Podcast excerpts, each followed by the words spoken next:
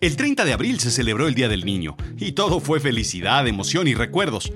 Las celebridades y políticos cambiaron sus avatares de las redes sociales a fotos de cuando eran niños. Pero sabes, a veces somos un poquito hipócritas. No más decimos que hacemos, hacemos y hacemos y no hacemos nada. No sabemos ni ni dónde están los niños. Yo soy Rodrigo Job y yo te cuento. Bienvenidos a Azul Chiclamino, la realidad de lo absurdo. ¿Sabes? Fue de grande cuando entendí que no todos tenían la familia normal que tenía yo. Recuerdo que en primaria iba a casa de mis amigos a comer y a jugar después de la escuela y sus casas eran bastante similares a la mía. Papás, hermanos, un coche en el garage, algunas bicicletas, a veces un perro o dos, o unos peces o una tortuga. El papá, igual que el mío, llegaba tarde porque, pues, porque, porque trabaja.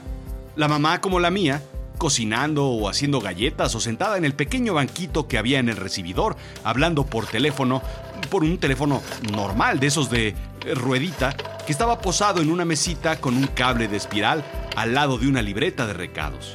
Normal. A los ojos de un niño, todos éramos iguales. Éramos parte de un mismo clan. Éramos niños. Bueno, más o menos iguales. Luego me enteré que había algunos amiguitos cuyos papás no llegarían después del trabajo. Me decían que porque estaban trabajando hasta tarde o de viaje. La verdad es que no vivían ahí. Otros bajo el cuidado del papá porque la mamá había muerto. Había otros cuyas mamás y papás trabajaban y la abuela atendía la casa. Otros que difícilmente alcanzábamos a conocer bien sus familias porque un año estaban y al año siguiente ya no. Eran familias viajeras. Brincaban de país en país como aquel filipino que en un año no logramos ni siquiera comunicarnos con él porque ni hablaba español.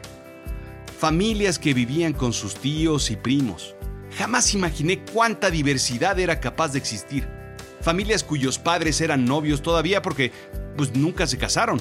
O familias con el papá buena onda que resultó no ser el papá sino el esposo de la mamá. Total, una complicación.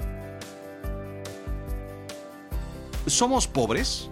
Me contaron que alguna vez un niño preguntó a su madre. Pues no somos pobres, nos va bien, pero ricos no somos, contestó la madre. ¿Por qué preguntas? Es que muchos niños de mi escuela tienen dos casas, mamá. Algunas personas tienen dos casas, una de ellas de fin de semana y... No, no, no, no, no, no, no. Viven en una casa con su mamá una semana y en otra casa con su papá otra semana. Ah, no, hijo, no son ricos, son divorciados. Con los años se fue haciendo más normal el tener una familia de padres divorciados, de tener hermanos que no son tus hermanos y de tener medios hermanos que sí son tus hermanos, de familias de colores distintos, de costumbres distintas, de religiones distintas, de lenguas distintas, de países distintos. Algunos tenían papás que olían a la extraña loción del tío Pelayo, esa que se pone en las fiestas familiares.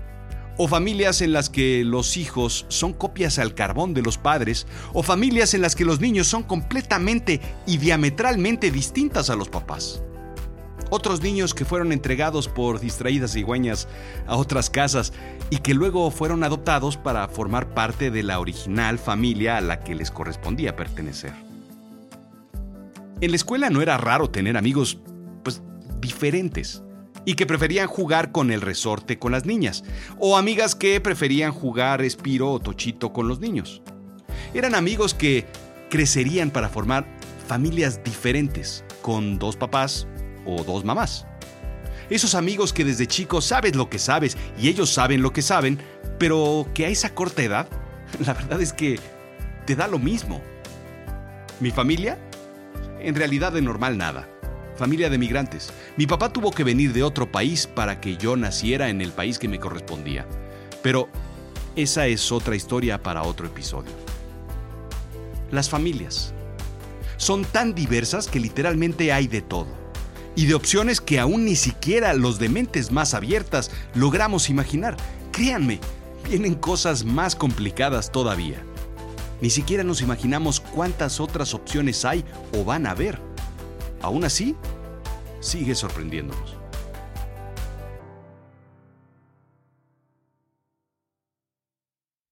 Lo que me parece verdaderamente increíble son los mágicos ojos con los que ven los niños el mundo y cómo es la realidad en la que viven, tan separadas como los dientes de Ronaldinho. La realidad real es en realidad la base, el fundamento, el cimiento de la psicología moderna, la explicación total de nuestros males y de alguno de nuestros bienes. No hay más. ¿Cuál es la cura de mi trauma? Sencillito. Es la culpa de tu entorno. Tu educación, tus sueños, tus pesadillas, tus amigos, tu bagaje, tu familia. En realidad, por supuesto, tu madre. ¿Por qué me bulearon? Por tus antecedentes, por tu origen. ¿Y por qué buleo? Pues por lo mismo, che. Son dos mil pesos de la consulta. En 1938 aparece por primera vez en The New Yorker una caricatura llamada Los Locos Adams. En 1964 se convierte en una serie de televisión. Era el prototipo de la anormalidad familiar.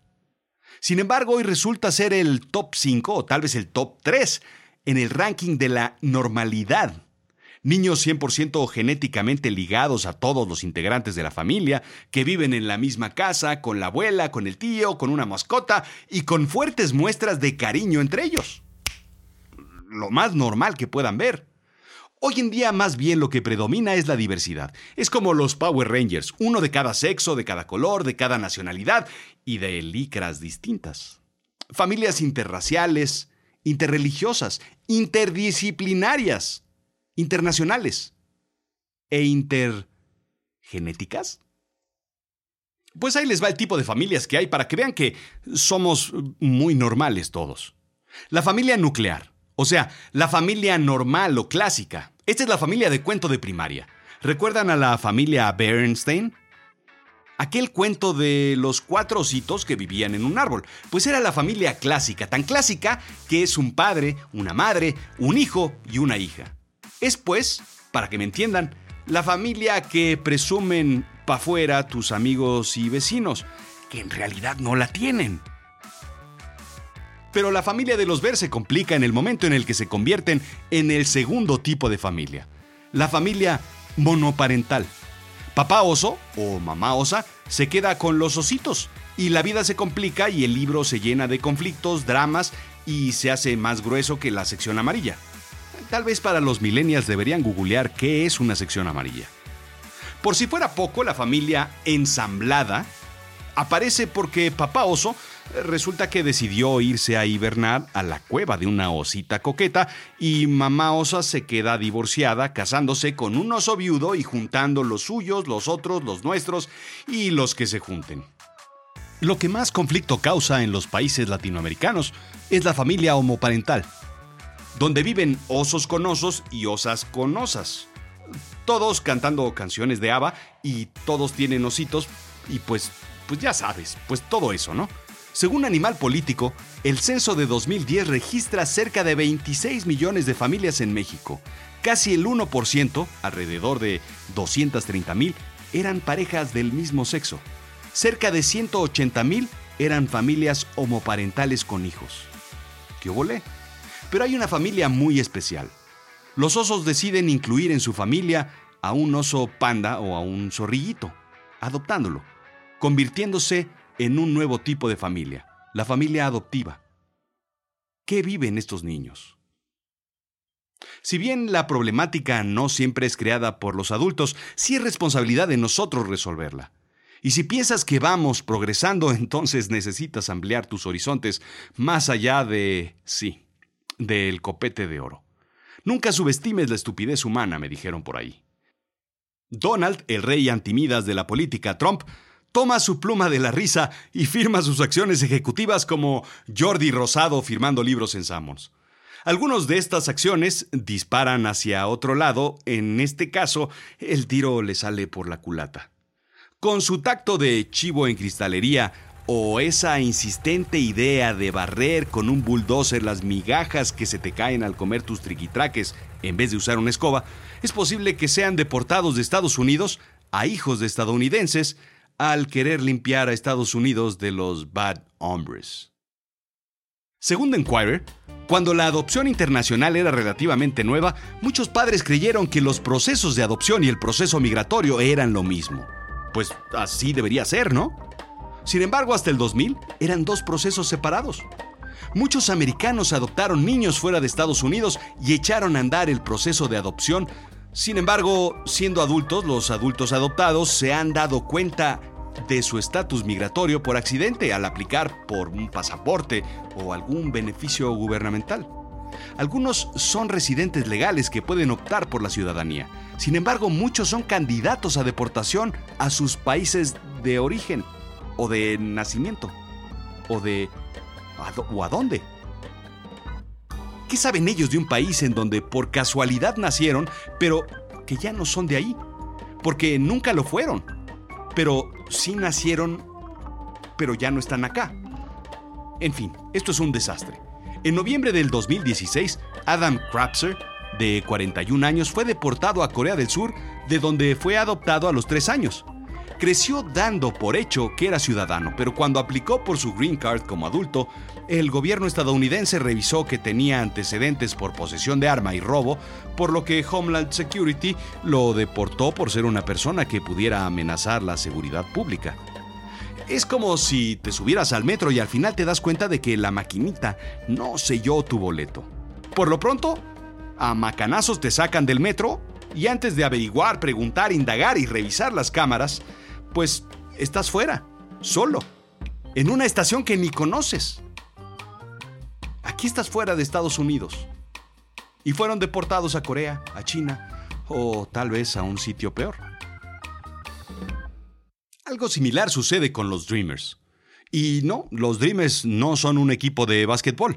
Los Dreamers o los soñadores son aquellos inmigrantes indocumentados que llegaron a Estados Unidos cuando eran niños. Se estima que hay más de 2 millones de Dreamers. Llegaron de niños, por decisión de sus padres.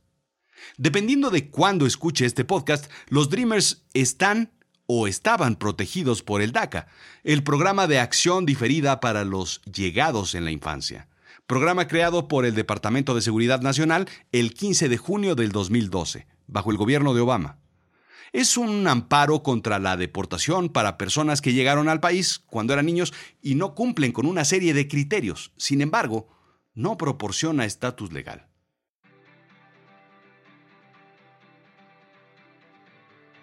La solución que propone Trump, enviar un barril de madera con cada niño deportado para que duerma. Total, lo vio en Blim en El Chavo del Ocho.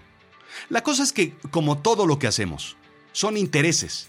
Un plumazo por interés sin analizar el interés verdadero de quien importa, los niños. Es de ellos este mundo, no nuestro. Así es que sin ser letrado en derecho, ahí les va lo único que podemos hacer por ellos.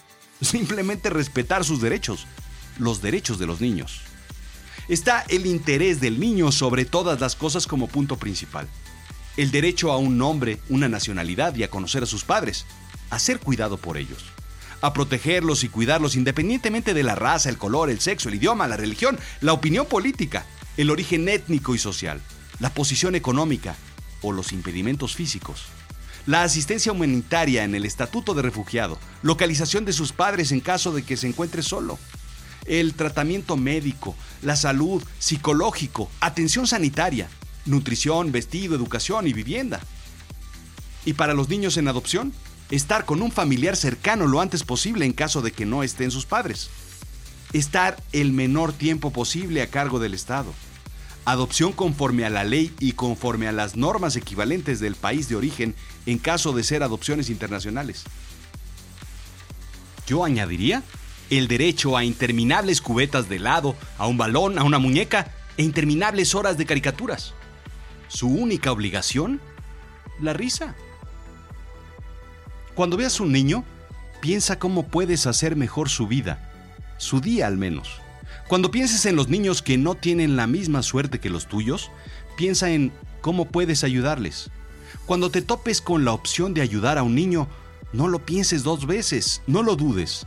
Un peso invertido en un niño es un peso invertido en el futuro, en el mundo, en la continuidad, en la risa y en la felicidad. Porque todos Todos los días son días del niño. Esto fue Azul Chiclamino, la realidad de lo absurdo. Yo soy Rodriguito Job. Sígueme en Twitter, arroba Rodrigo-Job, en Instagram, Rodrigo-Job y ahora en YouTube. Ayúdame calificando con 5 estrellas, regálame un corazoncito o pulgares arriba dependiendo de dónde estás oyendo esto. Suscríbete y escribe un review. No seas así.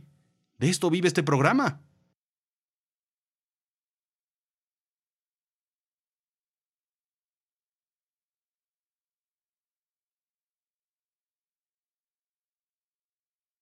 Ah, y si ves a Trump, dile que